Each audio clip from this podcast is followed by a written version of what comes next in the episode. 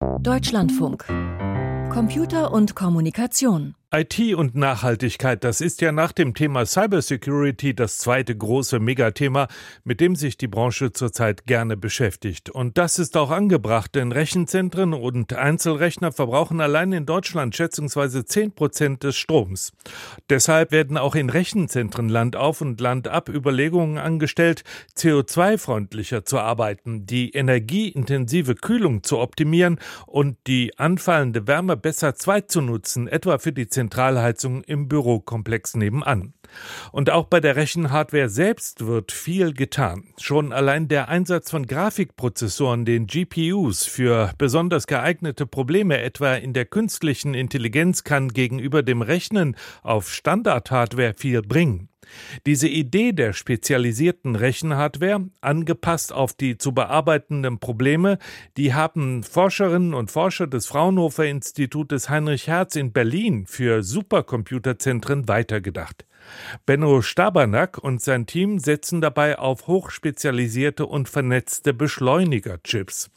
Er hat mir das Konzept der NAA, der Network Attached Accelerators, erklärt. Das Kernstück dieses Network Attached Accelerators ist ein sogenanntes FPGA, das nennt sich Field Programmable Gate Array, das ist im Prinzip eine rekonfigurierbare Hardware, die also tatsächlich einen gegebenen Algorithmus eben bestmöglich abbilden kann. Das heißt also, diese Struktur, die wir dort verwenden, die ist nicht begrenzt oder beziehungsweise nicht vorgegeben auf einen bestimmten Algorithmus, wie bei einer GPU, eine Matrizenmultiplikation, sondern in dem Falle haben wir einen, eine Anzahl von frei programmierbaren Komponenten in diesem Chip und den können wir im Prinzip programmieren, so dass er für eine ganz große Anzahl von unterschiedlichen Verfahren eben eingesetzt werden kann. Und unser Trick dabei ist eigentlich im Prinzip, dass wir diesen Chip direkt mit einer Netzwerkschnittstelle ausstatten. Wir haben also eine Architektur entwickelt, die auf diesem FPGA untergebracht ist, die es uns ermöglicht, letzten Endes populärwissenschaftlich das Netzwerkkabel direkt an die Chip heranzustecken und wir damit letzten Endes auf den Trägerrechner zum Beispiel verzichten können. Das heißt also,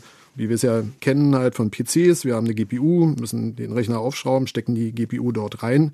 Das ist jetzt mit unserem Network Attached Accelerator eben nicht mehr der Fall. Wir integrieren im Prinzip diese Komponenten vollständig über das im Rechenzentrum verfügbare Netzwerk und haben damit eine, ja, einen sehr großen Freiheitsgrad. Also wir, wir befreien im Prinzip den Beschleuniger von dem Trägerrechner. Wie muss man sich das jetzt konkret vorstellen, dass man sagt, okay, dieses Problem hier wird jetzt nicht auf der normalen Hardware, die verfügbar ist, auf den Clustern, die da rumstehen, gerechnet, sondern auf diesem Network Attached Accelerator? Also perspektivisch stellen wir uns im Prinzip der Einsatz des Beschleunigers eben später so vor, dass wir eben tatsächlich auch ein Cluster von diesen äh, Network Attached Accelerators haben, die letzten Endes entweder alle gleich programmiert sind und einer Aufgabe arbeiten können oder eben tatsächlich eben mit unterschiedlichen Aufgaben belegt sind. Und um Ihre Frage zu beantworten, das ist im Prinzip ein ganz ähnliches Problem, was wir eben tatsächlich beim homogenen Rechnersystem auch haben. Wir müssen halt letzten Endes den sogenannten Workload auf die einzelnen Rechenknoten eben verteilen und das macht eine sogenannte Middleware und in dem Falle sind wir jetzt auch im Rahmen des Projektes dabei, mit den Partnern diese Middleware halt so zu entwickeln und so zu erweitern, dass sie eben tatsächlich auch unsere Hardware mit berücksichtigen kann. Ja, das heißt also, dass wir eine mehr oder weniger Automatisierung haben bezüglich der Nutzung dieser Beschleuniger. Sie haben ja eben erklärt, dass durch den Einsatz dieser speziellen programmierbaren Hardware-Bausteine die Accelerators, also die Beschleuniger, auch anpassbar sind. Heißt das dann auch, dass man für bestimmte Probleme diese Hardware extra programmieren muss? Exakt, ja.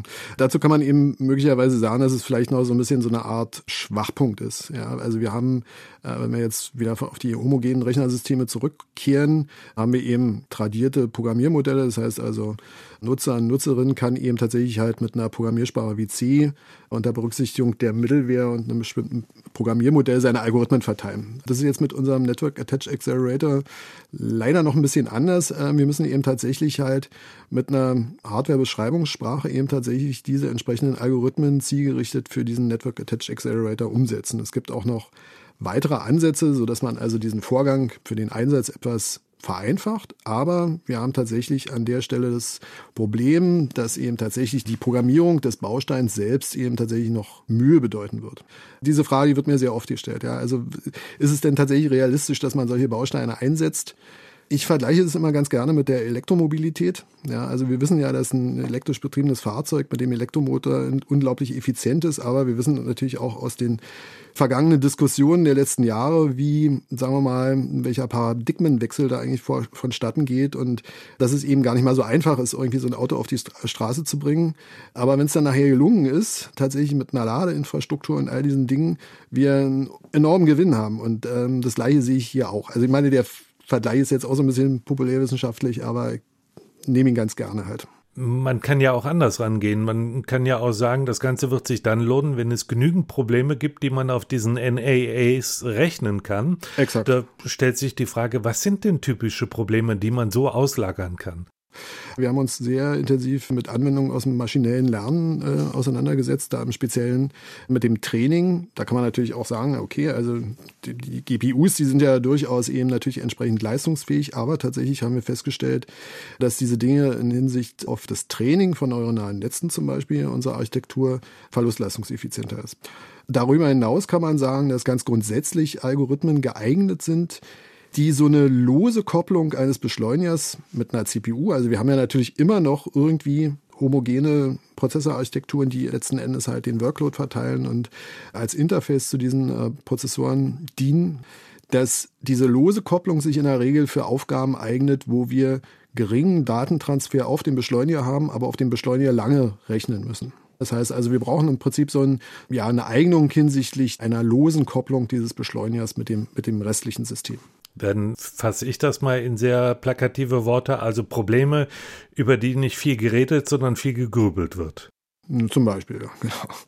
Kommen wir nochmal auf den Kern des Ganzen zurück. Die ganze Übung wollen Sie ja machen, um Energie einzusparen. Was hat das jetzt mit Energieeinsparung zu tun? Oder woher kommt der Effekt? Ja, der Effekt resultiert letzten Endes aus, aus zwei Richtungen. Die eine Richtung ist, dass wir letzten Endes diesen Beschleuniger halt von dem Trägerrechner befreien. Ja, also wir, wir brauchen nicht mehr den Trägerrechner selbst, sondern wir haben nur noch diesen, ja, der sitzt natürlich auch, dieser Chip sitzt natürlich auch auf einer Platine. Man kann sich das vorstellen, so in der Größenordnung von einer dreieinhalb Zoll Festplatte, dann mit einer entsprechenden Stromversorgung. Das heißt also, dieses System betreiben wir eben extern und für den entsprechenden Workload können wir letzten Endes die Verlustleistung des Trägerrechners schon mal wegrechnen. Und die ist teilweise immens. Selbst eine Idle-Verlustleistung von einem, von einem Trägerrechner kann teilweise zwischen 90 Prozent unseres Workloads betragen. Idle im Leerlauf. Genau. Und auf der anderen Seite ist diese FPGA-Technologie, die wir einsetzen, die ist an sich schon sehr verlustleistungseffizient. Dass wir eben tatsächlich unsere Algorithmen bestmöglich abbilden können. Wir brauchen nicht äh, Rücksicht zu nehmen auf eine gegebene Architektur, sondern wir bauen unsere Prozessorarchitektur an der Stelle selbst. Und die wird natürlich nach besten Kenntnis natürlich umgesetzt und ist per se dann verlustleistungseffizient. Über welche Größenordnung reden wir denn hier? Wir haben halt natürlich verschiedene Messungen schon vorgenommen, bevor wir das Projekt gestartet haben. Und da ist natürlich immer so ein bisschen so die Frage, wann setzen wir den Beschleuniger eben tatsächlich ein? Also wir haben den natürlich nur dann eingesetzt, wenn er wirklich was bringt. Und da kann man eben schon Faktoren bis zum Faktor 100 erzielen hinsichtlich der Energieeffizienz in Bezug auf bestimmte Algorithmen. Das kann natürlich auch, muss man eben auch wirklich ganz klar dazu sagen, heterogenes Rechnersystem lebt eben dadurch zu sagen, wir benutzen alle Ressourcen, die wir haben, aber bestmöglich. In dem Sinne kann man eben auch eine FPGA beziehungsweise unseren Ansatz eben auch falsch einsetzen. Ja, der könnte im schlimmsten Fall auch mehr Strom verbrauchen, als wenn wir ein gegebenes Problem auf einer CPU rechnen oder auf einer GPU. Zusammenfassend, das Ganze ist ja geplant für Höchstleistungsrechenzentren, also zum Beispiel Rechenzentren in Universitäten, Forschungseinrichtungen, wo es wirklich auf diese High Performance ankommt, auf allerhöchste Rechenpower. Und ähm, da ist es ja nun so, dass viele Software-Spezialisten mittlerweile sehr gut darauf geschult sind, bestimmte Maschinen sehr effizient zu programmieren.